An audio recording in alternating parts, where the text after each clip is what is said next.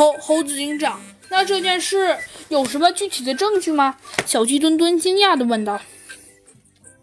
嗯，他在意外发生时只发现了一个完好无缺的杯子，杯子倒在茶几脚下的大理石地砖上。警方当时推断，他的朋友可能是在火炉旁的茶几上边喝酒一边喝茶的，结果。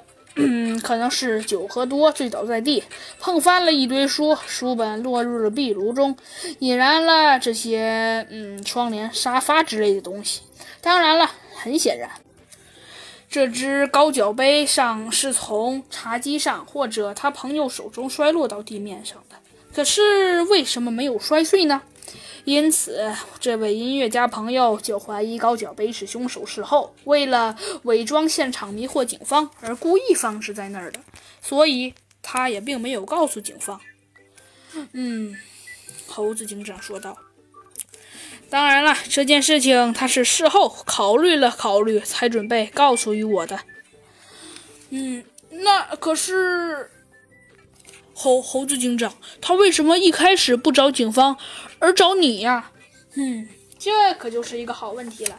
因为作为他本人，他首先肯定的是要考虑他朋友留下来的家族企业呀。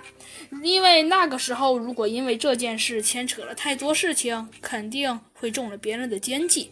而他信任于我，觉得我是猴子警长，应该不会做出那么多毛手毛脚的事情。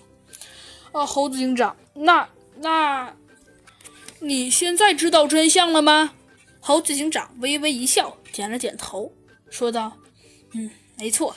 其实真相很简单，并没有人故意烧伤他的朋友，因为茶几上面本来垫着的是厚厚的地毯，高脚杯落在地毯上并不会摔破，但失火之后地毯被烧焦了，那么高脚杯便出现在大理石地砖上。”让我这位音乐家朋友产生了误解。